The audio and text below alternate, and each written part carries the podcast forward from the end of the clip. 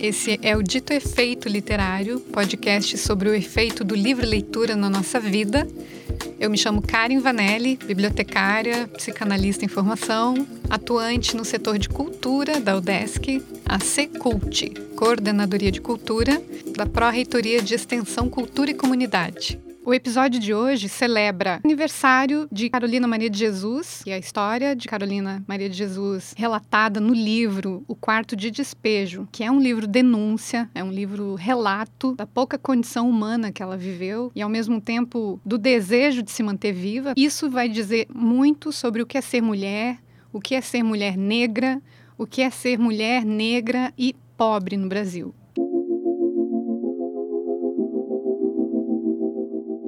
Eu convidei para essa conversa a professora do Departamento de Biblioteconomia da Universidade do Estado de Santa Catarina, Andréia Souza da Silva, também coordenadora da Biblioteca de Referência do Núcleo de Estudos Afro-Brasileiros, o NEAB, que funciona aqui na universidade também. Tudo bom, Andréia? Tudo bem, Karen. Para mim é uma alegria muito grande estar aqui com você.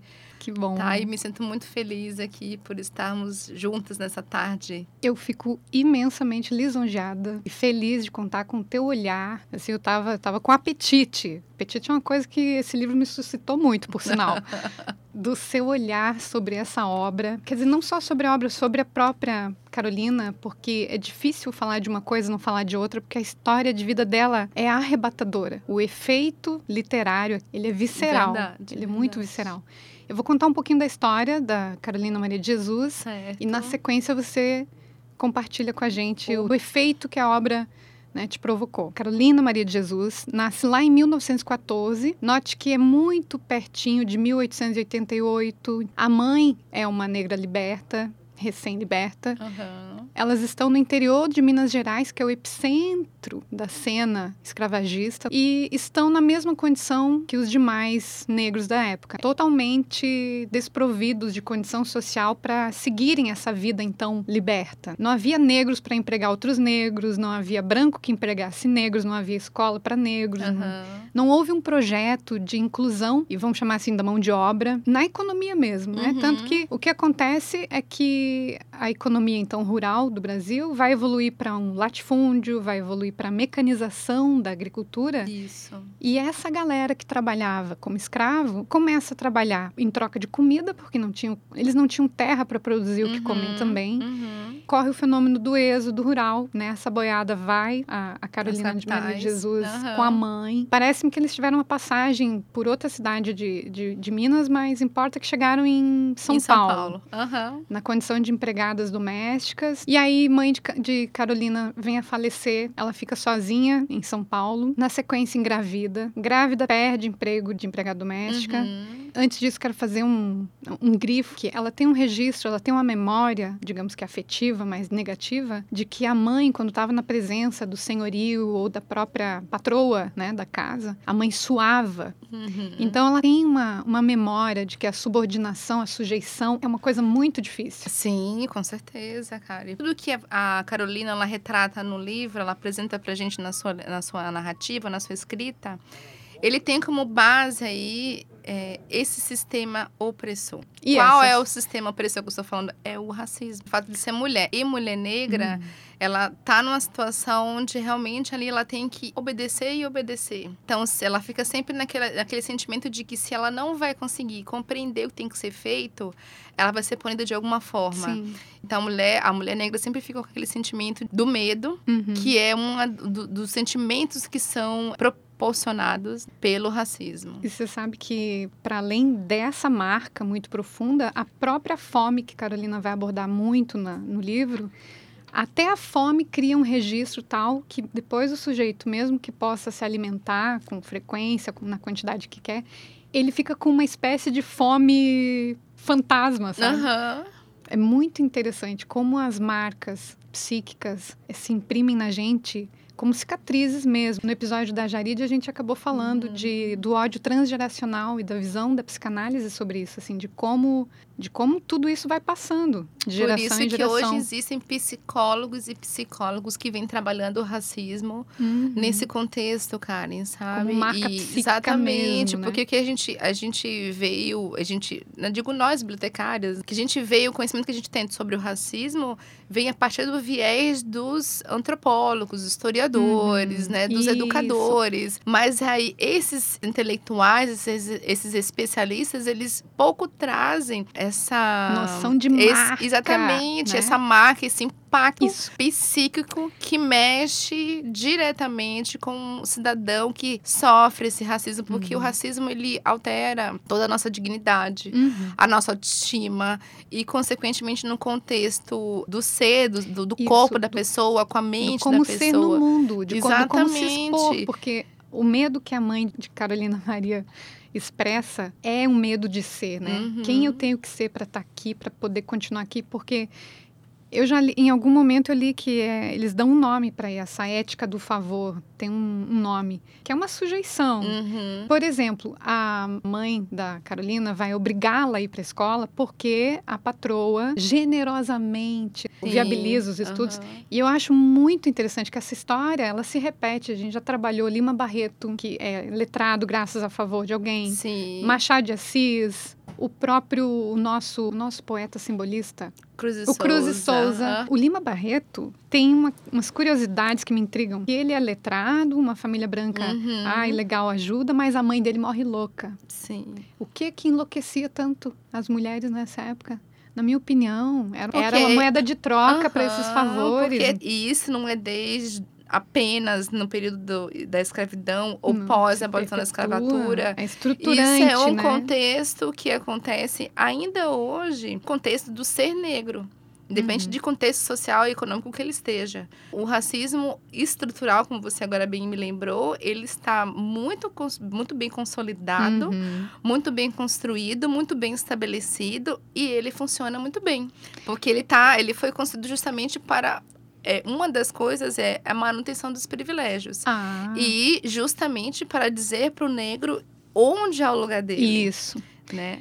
E- eu acho essa leitura do quarto de despejo é a maneira mais assim dolorida de você entender a questão do privilégio. Uhum. É entender do privilégio pelas vias do não tê-lo, né? Uhum. É uma coisa muito forte. Isso é um livro que todos deveriam ler, assim, todos os seres humanos, todos os, os brasileiros, sejam eles negros e não negros. Então, quando eu falo isso dentro de sala de aula, por exemplo, uma das disciplinas que, nas minhas disciplinas todas que eu ministro, na verdade, não só apenas a disciplina de relações étnico-raciais, que é, que é uma disciplina inédita no curso de biblioteconomia da Ai, que UDESC, ótimo. né, que foi introduzido, é, incluído no currículo a partir da reformulação da matriz curricular em 2018. Então, quando a gente, quando eu entro nessa seara, cara, de a gente discutir o que, que é o racismo, né, quais são os racismos, que não apenas um, Uhum. né, que, Uhum. que está aí estabelecido dentro do nosso contexto social brasileiro, é, e as consequências disso tudo, eu venho trazendo essa perspectiva. E aí, uma perspectiva também minha, como mulher Uhum. negra, Uhum. e como uma das poucas docentes negras que passaram pelo departamento de biblioteconomia e mais de 40 anos de existência do Olha curso isso. dentro dessa universidade, nesses, nesses exemplos que eu venho eh, trazendo para os alunos não negros e negros, o quanto que o racismo estrutural ele nos diz quem somos, além de nos dizer onde nós devemos estar. Uhum. Eu vi falas e de que a Canidé, que é a favela que se criou ali, onde Uhum. Carolina está relatando, não existe mais e tal. Eu acho assim quase que uma irresponsabilidade você vir a dizer não existe mais. Só cresceu exponencialmente. Sim, ela não existe mais naquele lugar originalizado Exato. e trazido na escrita da, da Carolina, mas ele existe em outros pontos da cidade e da mesma forma que a Carolina viveu nos anos 60. O livro está completando né? 60 anos e a coisa não Uhum. mudou. Por Aham. sinal, tem um recorte muito interessante do o editor que o livro acaba no último dia do ano. E para Uhum. mim ele é muito simbólico, porque ele está dizendo exatamente isso: nada muda, Uhum. nada muda. Nada muda. Ela, ela segue. Ainda sobre a trajetória dela, ela vai ter essa criança, né? Ela está grávida, vai ter a criança na favela. E aí acaba-se as possibilidades de ela assumir um emprego como empregada doméstica. Porque, assim, durante a vida da Carolina, a gente percebe essa questão da sujeição, de como ela se rebela com isso. O que é bonito é uma força de vida, assim, né? É um poder. É uma mulher empoderada. Uhum. Isso aí eu sempre discuto com as minhas tias mais velhas, assim, com a minha, com a minha mãe, né? Que para mim são referências de mulheres negras, assim, não por serem minhas tias, mas eu vejo elas uhum. lá no uhum. pedestal e coloco as, elas no pedestal, né? Inclusive as minhas avós, porque elas viveram o mesmo contexto da Carolina, né? Mulheres uhum. negras que moravam e que ainda moram na periferia. E muito do que elas me relatam, assim, que elas trazem na memória por algum episódio que fazem com que elas voltem naquele contexto que você ouvindo parece ser um contexto triste, então elas não deveriam né, lembrar, mas elas lembram porque isso tá, faz parte da, da, da vida delas. Uhum. A mulher negra tem essa característica essa de resistência, hum, de resiliência, uhum. que a gente não romantiza, porque isso vem desde a época da escravidão. A gente, se a gente pensar hoje, cara, a gente não para para pensar o quanto ou lembrar por quanto tempo durou a escravidão no, negra Meu no Brasil. Deus, eu tenho Foram mais de 300 anos. É muito. Se a gente pensar assim, gente, por que que eu ainda estou aqui? Uhum. Como é que eu existo? Se a gente pensar que a escravidão durou mais de 300 anos e que todos os meus ancestrais sofreram todos os tipos de violências possíveis e inimagináveis. Uhum. A resistência é uma característica do povo negro brasileiro. Eu, eu considero que é, é uma, uma inteligência, sabe? Eu considero sim, uma inteligência. Sim, porque você tem que buscar alguma coisa uhum. para você continuar vivendo. Há passagens no livro em que ela fala de, de pobres que se suicidam e de que passa pela cabeça dela. Fazer porque é demais, né? a, a crueza da coisa é muito forte. Mas ela diz: não, mas eu quero viver, eu só preciso achar o que comer. Uhum. Olha, é, é... Não precisa chorar, Karen. e eu espero que essa parte do que eu falei não seja ditado, porque de fato a, a, é. o livro da Carolina nos toca profundamente, é. porque ele nos traz verdades que, por mais que a gente saiba que existam, mas a gente não não enxerga ou não quer enxergar para querer mudar aquela estrutura. E aí, a partir de uma narrativa, de um livro, que é uma literatura, é a mesma coisa se a gente for pegar e ler Maya Angelou, que é uma escritora uhum. norte-americana negra norte-americana. A Maya Angelou, a maioria dos livros dela também são autobiografias. Uhum. E o que ela passa são os mesmos que a Carolina sofreu aqui no Brasil. Olha, então, a uhum. gente, se a gente for fazer, assim, tem gente que fala que a escravidão negra no Brasil é diferente da escravidão negra uhum. norte-americana ou em outros países. Gente, é, é, a mesma porcaria. A gente tá falando de humanidade. A gente tá falando de humanidade, né? a gente tá falando de pessoas, de, de, de, seres que não tiveram seus direitos humanos preservados uhum. e valorizados Exato. e reconhecidos. Ah, isso, por isso que eu tenho essa bandeira, sabe, André? De que a gente precisa se conhecer uhum. historicamente. Uhum.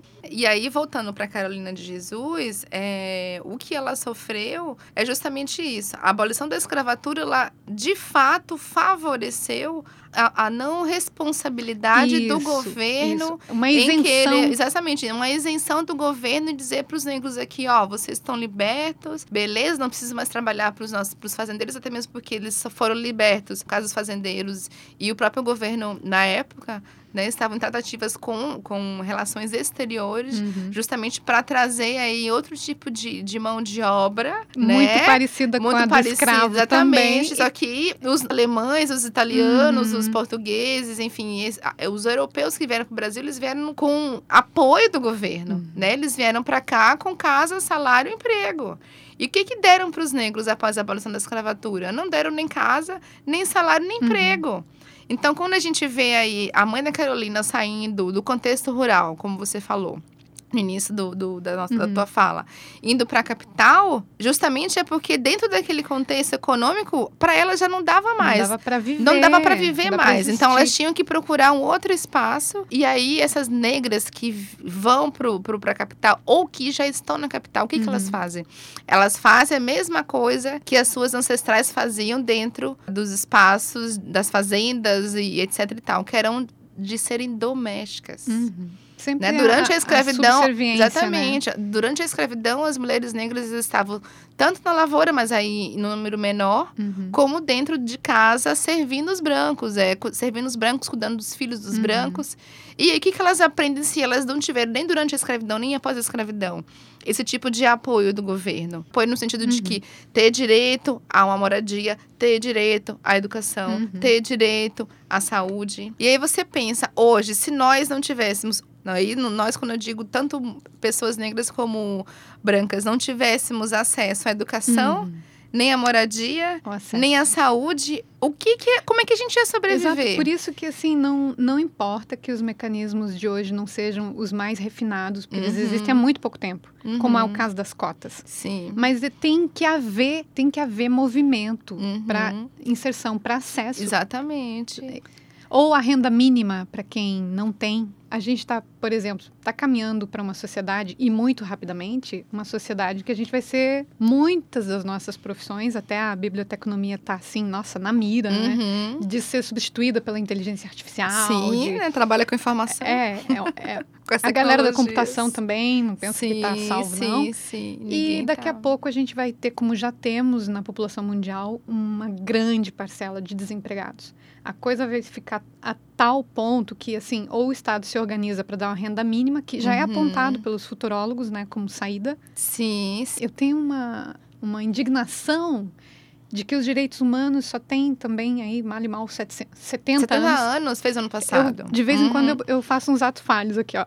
Eu um dia fui citar o mal-estar da civilização, o bem-estar da civilização, Ah, que eu queria eu muito faço- bem-estar da Aham, civilização. É porque você. Eu sou consciente dizendo o que você quer. Agora eu queria que tivesse 700 anos de, de direitos humanos, mas não, são Aham. 70. 70. E eu, assim, meu Deus, a gente, desde os Neandertais e Homo sapiens, só se degladiando, sem parar para pensar que a gente precisa existir, coexistir Uhum. nesse mundo, gente. Por favor, né? Olha bem, daqui a pouco a gente está dizimando a nossa, a nossa espécie. Mas é, é isso eu também vejo, assim, cara, eu não consigo, sabe? Sem condição de se organizar. entender a gente é tão legal. a aonde gente é que o ser humano capaz. quer ir. Porque ele mesmo se é. auto-boicota, Ah, né? Eu acho é. que esse tipo que a gente. Tipo, todo esse contexto que nós estamos vivendo, aí, vivendo hoje é um auto, uma, um auto né, boicote.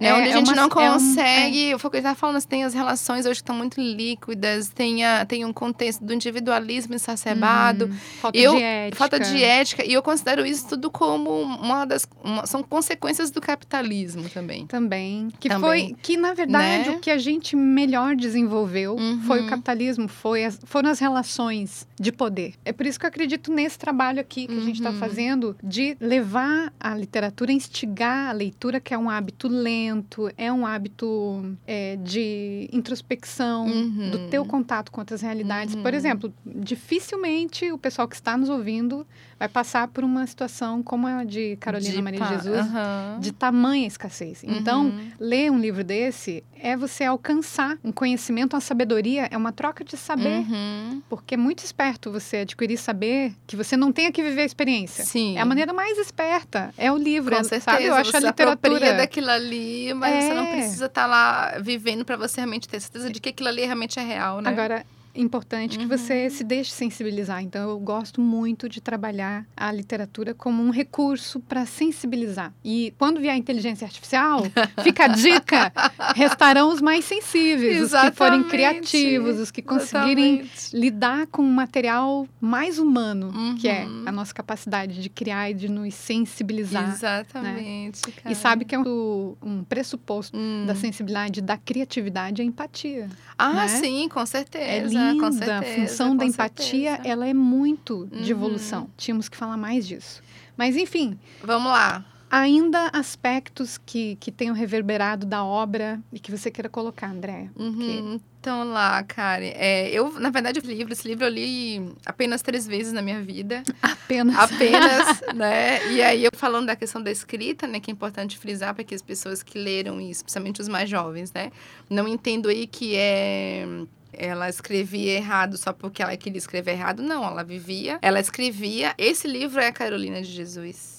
Então, se ela estudou até o segundo, a segunda série do ensino primário, né, né, é porque justamente foram as oportunidades que ela teve na vida até aquele momento da vida, ela podia ir para a escola, aprender a ler e escrever. E depois ela tinha que ir atrás, porque a fome estava sempre É, não dá. latindo atrás dela, né? Olha aqui, minha filha, você tem que providenciar o seu alimento, você tem que providenciar a forma como você vai sustentar os seus filhos, a sua família e se sustentar também. Então, eu acredito que, na verdade, a escrita não é essa válvula de escape para a Carolina, mas para as mulheres, principalmente. A gente tem que aprender a usar dessa forma de expressar o que a gente sente para depois compartilhar com os outros. Ou como você falou, né, Cari, também eu concordo contigo, de que a gente está vivendo uma era hoje, né, um contexto onde a literatura não é algo que as pessoas estejam priorizando porque ela leva tempo. Uhum. Você vai degustando medida do tempo que você tem disponível na tua vida.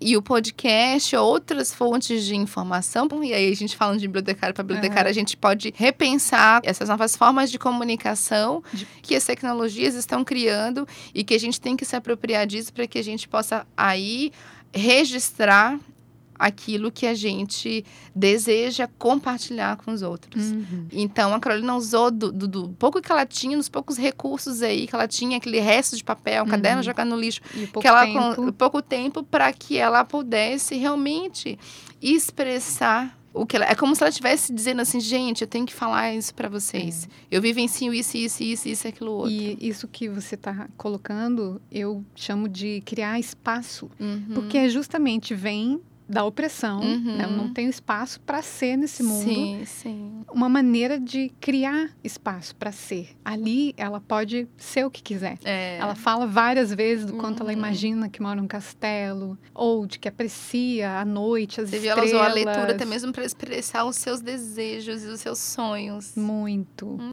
Você escolher, por exemplo, ouvir um podcast ao invés de ficar meia hora lá na rede social só vendo a vida dos outros, Uhum. escolher um conteúdo que te toque. Isso é criar Eu estou assim, interior. agora eu venho trabalhar no meu trajeto, eu venho ouvindo podcasts. Eu curto podcast bastante. Eu Também. venho ouvindo podcast. Tenho, tenho fé nele.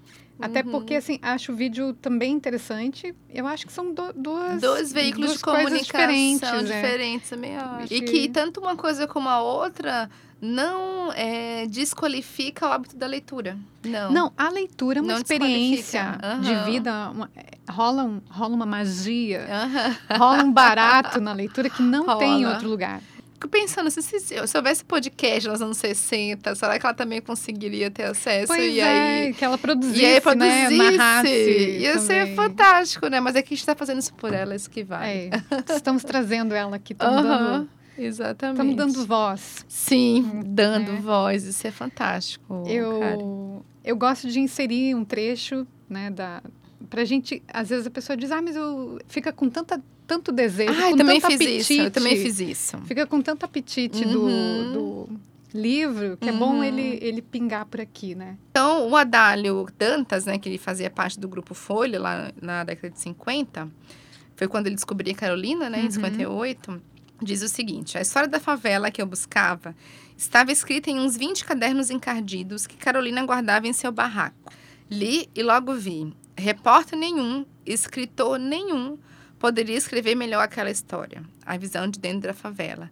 Então, se a gente for falar aqui, a gente está falando do lugar de fala. O cara acho que se tocou lá na década de 50, início dos anos 60. Esse cara foi, eu acho Sabe? incrível. Que eu acho que antes é, dele pegar e fazer o que ele estava proposto a fazer, gente, ele tinha um material que de fato retratava fielmente Uhum. o contexto das favelas paulistas. Posso fazer um parênteses? Claro, Audálio, que eu claro. acho incrível. Ah, Ele já era imbuído, assim, de um sentimento de denúncia da desigualdade social. Até o fim da vida relatou que a, a coisa mais importante que ele fez foi editar a aham, Carolina. aham. Agora, uma outra coisa que ele fez, ele é o jornalista que ocupava a direção do sindicato de jornalistas na Uhum. época em que se iniciou a ditadura que Carolina, no ano que ela é publicada, na sequência vem a Uhum. ditadura e é o Audálio quem faz a denúncia do caso do Vladimir Herzog, Sim. o jornalista da TV Cultura que, que foi que assassinado, assassinado sob Aham. tortura.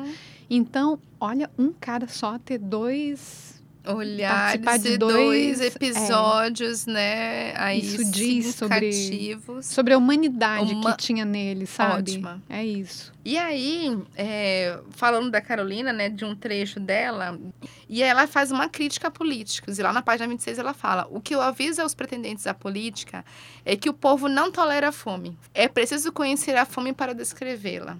Era algo que também está presente, era não, é algo que também está presente nas favelas. Uhum. Desde a Sim. época dela, como hoje em dia. Segue lá, não deixou né? de existir. Segue lá, não deixa lá. deixou Por quê? Porque essa, é, existe essa omissão mesmo dos governos Uhum. e não se responsabilizar por algo que está estabelecido na, na Constituição de que eles devem se responsabilizar.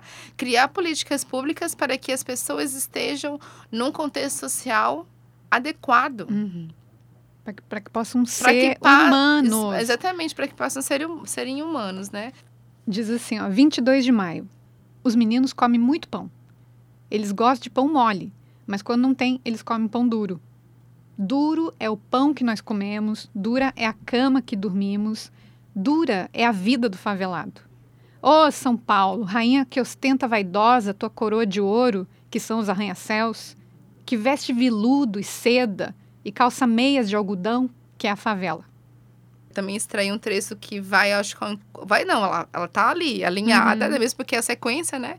Tô começando Muito no 41, pertinho, muito eu tô na pertinho. 44. E aí ela diz assim: tinha arroz, feijão e repolho e linguiça. Quando eu faço quatro pratos, penso que sou alguém. Quando vejo meus filhos comendo arroz e feijão, o alimento que não está ao alcance do favelado, fico sorrindo à toa, como se eu estivesse assistindo um espetáculo deslumbrante.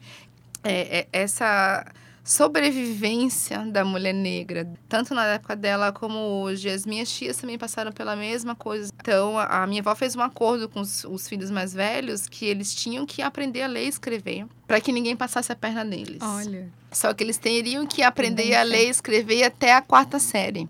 Porque a quarta série, para minha avó, que era uma pessoa semi-analfabeta também, ela conseguiu estudar até uma quarta série assim com os meus, meus tios. Por quê? Porque os meus tios tinham, eram mais velhos e tinham que ajudar ela a cuidar dos mais novos. Uhum. É, a escola rouba tempo, né? Exatamente, Da- a, da a lida. escola rouba tempo. Então, como é que, a, como é que o, o, o negro vai sobreviver? Uhum. Tem que botar as Tem crianças. que trabalhar. a- a então, as minhas tias, elas trabalhavam com 10 anos de idade. Então, elas saíram da escola com 10 anos de idade, meus tios, para poder ir para casa de, de- da família Ramos, da família das famílias mais tradicionais Uhum. de Florianópolis, para poder trabalhar como cozinheiras ou como babás, para poder ter um dinheiro para ajudar a minha avó a cuidar dos irmãos mais Uhum. novos. O contexto social, ele não facilita. Não deixa. É o tal Ele do não ser, deixa, não deixa ser. Não, não deixa. não sabe? deixa ser, não, deixa. Pô, tá, tá, tá ali no, no- Eu na digo, dureza, eu digo, na eu aspereza. digo, Karen, que o racismo ele é a base da desigualdade social desse país. Para você que chegou agora, esse é o quarto episódio do Dito Efeito Literário, podcast sobre o efeito da leitura nas nossas vidas, sobre o livro O Quarto de Despejo, de Carolina Maria de Jesus. Fica com a gente. André, eu queria retomar uma fala da trajetória da autora. Quando aparece o editor lá na favela, aí ele se imbui de publicar ela enquanto livro. Quando isso acontece, há uma ascensão na vida de Carolina Maria de Jesus. Inclusive o episódio do Copacabana Palace, em que eles Uhum. montam toda uma cena para ela aparecer. é, Nossa, agora que ela é uma escritora brasileira, vamos colocá-la no Copacabana Palace. Sim. Que aceitar ela como era não dava, né? Tinha que dar uma ajeitadinha. E aí o que acontece? O livro faz o maior sucesso, é traduzido para outras línguas, vendido para outros países. Ela inclusive compõe, compõe música, compõe marchinha de carnaval. É bem interessante porque os registros da produção dela, depois que há uma mudança social na condição, já passam a ser coisas alegres, coisas mais fica só Diferente daquele contexto que ela tinha retratado no livro. só que todo esse material não foi publicado. Ela tem simplesmente 12 peças de teatro escritas. Essa mulher é um fenômeno. Mas aí a, a questão que eu quero te colocar, quero conhecer o teu olhar sobre. O que você acha que justifica ela ter caído no ostracismo imediatamente depois de um livro que fez tanto sucesso, assim? O, o, o livro surge a partir desse processo de, de aproximação entre o quarto de despejo e a sala de estar, uhum. né? Como ela menciona. No caso, ela e o, e o jornalista, o Adalio Dantas. A minha percepção é de que ele alcançou o objetivo que ele queria. Entendi. Que cumpriu a missão. Cumpriu a missão e aí, para que continuar projetando a Carolina Maria de Jesus? Pensar ela, né? que aquele contexto tanto era favorável para que ela de fato ascendesse, também havia um contexto que não favorecia ela. O escritor, que agora não me recordo o nome dele, infelizmente, que escreveu Carolina, uma biografia, inclusive foi publicado esse livro, acho que ano passado, ano retrasado, pela editora Malê, que é editora de um bibliotecário negro, Wagner Amaro. A Conceição Evaristo, muitas das publicações elas são publicadas por essa editora. Esse, esse autor que fez esse livro, é, Carolina, uma biografia, ele diz isso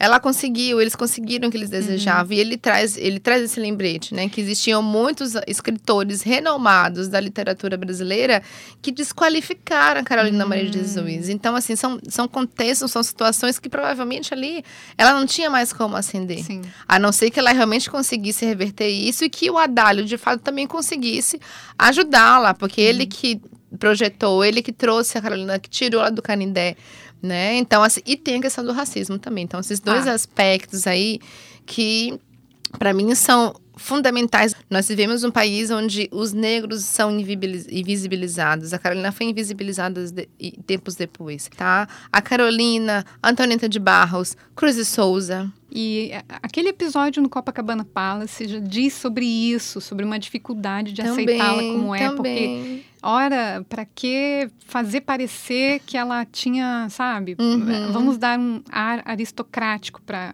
essa autora brasileira. Para ela se aproximar um pouco mais da gente, saindo um pouco daquele contexto um periférico, parecido. né? Que a gente não quer, tá, aquela coisa quer feia, parecer né? com ela, parecer... ela tem que parecer com a gente. É Exatamente. É, desembranquecem aquela pessoa pessoa para poder justamente. Isso, o Machado de Assis também é outra pessoa, é. né? Que a gente só foi reconhecer também depois. E, e hoje, reco... e somente hoje nós entendemos que ele de fato era negro, uhum. porque ele passou por esse processo de embranquecimento que é construído, né? Quando se o branco de fato identifica que há um, um talento naquele ser que não é branco, né? E que para ele ser aceito, tem talento tem que virar branco. Tem que tem virar que, branco, tem, tem, tem que, que, ser embranquecido, exatamente. Andréa, e me ocorreu que assim, exatamente quando a Carolina está vivendo a ascensão dela, entra a ditadura, o Audálio vai colocar toda a energia dele na denúncia da tortura. E agora sim, uma reflexão minha, uhum. porque classe média passou a sofrer perda de privilégio ali, e aí quem está mais embaixo na, na escala, na pirâmide, na, na, pirâmide, uhum. na cadeia né, de sobrevivência, aí mesmo que vai ficar acachapado. A fome deixou de ser pauta, uhum. né? Para ser o que? A tortura, a violência, Outros, a perda de direitos. Uhum. Virou, virou o foco da questão e durou muito tempo, né? Durou tempo suficiente para Carolina vir a falecer. Exatamente. Porque ela, ela faleceu a... em 77, né? Exato. Hum, aos 63 Com 63 anos. Né? E ela não, e ela falece, ela não faleceu rica. E o que me, o que assim, me uhum. comove, Guria, você acredita? Ela estava escrevendo um livro, outro livro denúncia, em que ela pedia para o presidente da, da República fazer a reforma agrária. Uhum. Essa mulher é muito incrível. Exato. Ela, ela é. era visionária, mesmo na situação que ela, que ela estava socialmente falando, né? Uhum. Exato. E aí, Andréa, para a gente fechar essa conversa, eu queria que você contasse um pouquinho do núcleo de estudos afro-brasileiros, que é o NEAB. Legal. Que a gente tem aqui na UDESC. Uhum. Qual é que é a, o campo de atuação do NEAB? NEAB, na verdade, ele tem vários campos de atuação, né, uhum. cara? Várias frentes. várias frentes, assim. E isso é um objetivo do NEAB desde que ele foi criado em 2003, né? De atuar mesmo em várias frentes. Uh, o núcleo existe há 16 anos. É, eu sou Olha, uma das, das bolsistas, primeiras bolsistas do núcleo. O NEAB, na verdade, surgiu a partir do DAP, que também era, era um outro um, núcleo de pesquisa da FAED, né? Núcleo de apoio. DAP não, desculpa, NAP, né? Núcleo de Apoio Pedagógico, que era coordenado pela professora aposentada hoje, Nelly, Góes Ribeiro. É, perceberam que esse NAP deveria se tornar, de fato, um núcleo de estudos afro-brasileiros. E aí surgiu o NEAB. E que eles viam que deveriam, ele não deveria ser apenas um núcleo de apoio pedagógico, como era o NAP, ou um núcleo de extensão, né? E sim um núcleo é, com caráter político e social. Isso quer dizer o que exatamente? No, que é um núcleo de verdade que utiliza a extensão para atender as demandas sociais. Ah, atender. Uhum. Né? Então, assim, a partir do momento que ele percebe que é uma demanda social, ele pode desenvolver atividades extensionistas uhum. para atender essas demandas sociais, porque isso é extensão. Ele, ele presta serviços? Ele não presta serviços, mas ele oferece, eu não sei se posso dizer como ser serviços por exemplo, hoje a gente tem, é, dentro do, dos projetos que, que atuam dentro do, do NEAB, nós temos três projetos. Né? O primeiro é o Observador, Observatório de Políticas de Ações Afirmativas, o OPAS, né? que ele surgiu tem acho que quatro, cinco anos, se eu não me engano. E o OPAS é constituído de, profe, de, de pesquisadores associados ao núcleo, tem a sua coordenadora e tem os seus bolsistas que atuam ali. O OPAS tem dentro de várias frentes, né, servir como um, um auxílio aos cotistas. E o fato de, de, um observatório mesmo, verificar em que Sim. condições estão esses cotistas dentro da universidade, tá né, como é que realmente estão sendo aplicadas as políticas afirmativas na universidade, é se elas olho, estão né? sendo respeitadas, exatamente, se elas estão sendo efetivamente implementadas e conscientizar aqueles que estão envolvidos. Quem são esses? Né, a comunidade acadêmica, uhum. os técnicos que estão lá na secretaria acadêmica, que recebem os, as matrículas, que verificam se realmente a pessoa uhum. é aquilo que ela disse que, disse que é quando ela fez a, inscri a inscrição. Eu considero, essa autodeclaração. Eu considero que é serviço isso. Exa é, uhum, pode é, ser um é, serviço realmente para a universidade, é o, né? É o máximo eu... que a gente pode chegar. Uhum. De, é, é, o servir mesmo. Sim, sim, eu entendi. Fala, é, claro que a gente que não vende produto nem serviço, sim, que a universidade sim. é por isso que eu fiquei pensando se realmente Graças era nesse. Deus que ela não tem Agora eu entendi fim, né? essa sua, o seu é, conceito, é. Karen. E eu sei que você lidera uma, um servir também, outro. que é o da biblioteca de referência. Isso, a né? biblioteca de referência para mim é minha mina dos olhos, né? Hum. assim como o OPAS e o Oberec também é outro projeto, né? Mas eu vou deixar para falar do Oberec um pouco depois. A biblioteca de referência ela surgiu a partir de uma atividade no fim da minha graduação em 2004, né, como bolsista de extensão desse núcleo, porque havia também aí uma demanda de pesquisadores associados, havia uma demanda dos próprios alunos que frequentavam e que não eram bolsistas do núcleo, mas frequentavam o NEAB por conhecer as atividades que o NEAB desenvolvia e também daqueles que trabalhavam ativamente dentro do núcleo. Né? Então, a gente via a necessidade de termos fontes informacionais Sim. que pudessem nos auxiliar na produção do conhecimento, porque Uhum. o NEAB, ele, além de ser extensionista, ele é um, um núcleo que produz conhecimento. Sim. Então, a partir disso, cara, a gente foi construindo essa biblioteca. E aí, é, aquele, aquela estante de madeira que vivia no núcleo, né, anos atrás, em 2004, ela se tornou de fato um projeto. A gente conseguiu alcançar o objetivo, que é de fato oferecer fontes de informações para visibilizar a história e a cultura do, da população afro-brasileira e negra nesse país. Trabalhos escritos por, por, por pessoas negras é, e antirracistas e que merecem serem é, visibilizados né, e, e acessados. A partir disso, a biblioteca de referência ela conseguiu ver que ela não poderia ser apenas uma fonte de informação primária para esses pesquisadores, mas que ela poderia, através de outras atividades, também fortalecer essa, essa, esse acesso à informação e essa apropriação da informação. Então, hoje nós também desenvolvemos grupos de estudos Ai, né, Acho para o esses caminho, né? pesquisadores, porque não basta apenas o pesquisador chegar lá na biblioteca, fazer o empréstimo do livro e ir para casa. A gente Uhum. precisa realmente discutir essas questões, conversar sobre esses, esses Trocar temas ideia. transversais que fazem parte, que estão alinhados aos objetivos do Núcleo de Estudos Afro-Brasileiros. né? Então, nós temos grupos de estudos e, em algum momento, a gente deseja, por exemplo, de fato, aí trazer outras atividades extensionistas e ir para fora da universidade. Ah. Como, por exemplo, fazer, é, avaliar, né? Se aproximar das bibliotecas da, da região da Grande Florianópolis Uhum. para verificar se essas pessoas, bibliotecários ou não, que são responsáveis por essas bibliotecas, se eles conhecem, por exemplo, as leis 10.639 e a lei de- 11.645, que são legislações que obrigam que todo o currículo deve ter as suas disciplinas, conteúdos que abordem a história e a cultura da população africana e afro-brasileira. E onde entram as bibliotecas nisso? As bibliotecas, elas não dão menção no que aportes pedagógicos Uhum. que é essa função hoje, uma das principais funções da biblioteca de referência do, do NEAB é essa, de servir de apoio pedagógico, Sim, porque você né? tem que De fonte de informação. tem que conseguir é, criar uma narrativa. Que narrativa é essa que está chegando lá na ponta, né? Aham. Como é que essa história está sendo contada? Porque a Sim. lei vai obrigar que conte a história. Isso. Que história, né? Aham, exatamente. Então, Então, a você- biblioteca tem que ter ali fontes de informação, livros, periódicos, revistas, é, audiobook, Uhum. CD-ROMs, variedade de material bibliográfico que possa ser apropriado por essas pessoas. E que de preferência também valorize o encontro, né? Aham. Valorize o, chamar para uma roda de conversa. Sim, porque a promover- biblioteca ela é um espaço cultural, né, cara? Isso a gente estava Exatamente. falando anteriormente aqui. Por Então, sinal, o que- um salve para nós, que hoje é dia do bibliotecário. Isso hoje estamos mesmo! gravando aqui dia 12 de Esse foi o março. segundo episódio do Viva o bibliotecário brasileiro, Viva a biblioteca que trata do efeito do livro leitura na social. nossa vida. Eu ainda dou que um você pode tipo seguir pelas redes sociais, no Instagram A da Coordenadoria de Cultura da. UDESC, C que a gente tem a possibilidade de disponível também no desenvolver várias ações e Spotify. Fica com a gente que vai para construir no ser humano a capacidade de criticidade, de crítica, de análise, porque a informação não é só um, algo que você se apropria e pronto. Sim, Ela se trans, ela te transforma. A informação ela é algo transformadora de fato. transformadora. A leitura, né? A Exatamente. leitura, o- é por isso que é tão, é tão especial trabalhar nessa profissão. né? Exatamente. É, bem, é, o, é o estimular, é o fazer entender que, que é revolucionário. Isso. Então, um salve para a Aham. biblioteconomia revolucionária. Que assim seja. Ai, Desejo aí. todos os dias, como educadora, que a biblioteconomia de fato seja revolucionária, porque eu acredito é, muito nas palavras do Paulo Freire, né, que é esse grande educador, que ele diz né, que a, a educação é transformadora, né, a educação ela é revolucionária. E, e, e a biblioteconomia, ela está dentro desse contexto educacional.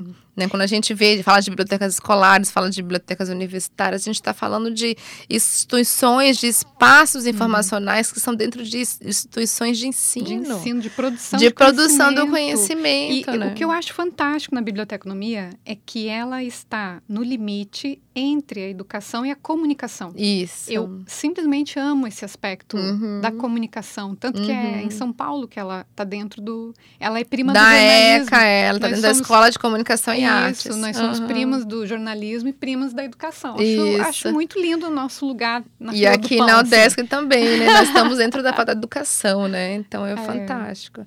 Isso é Bacana. fantástico. Andréia, eu quero mais uma vez te agradecer a participação. a Ai, presença. querida Karen, para mim foi um prazer imenso, assim, eu acho que essas fontes novas de informações, né, como como os podcasts, né, eles têm que ser mais consumidos, né? Tá, eu fico muito feliz em saber que tem uma bibliotecária, né, à frente dessa atividade dentro da nossa universidade. Muito feliz mesmo, porque a gente consegue a partir daí é, mostrar para a sociedade, né, e para a comunidade acadêmica que o bibliotecário ele pode fazer muito mais do que apenas guardar livros. Isso. Obrigada, Andréia. Beijão, gente.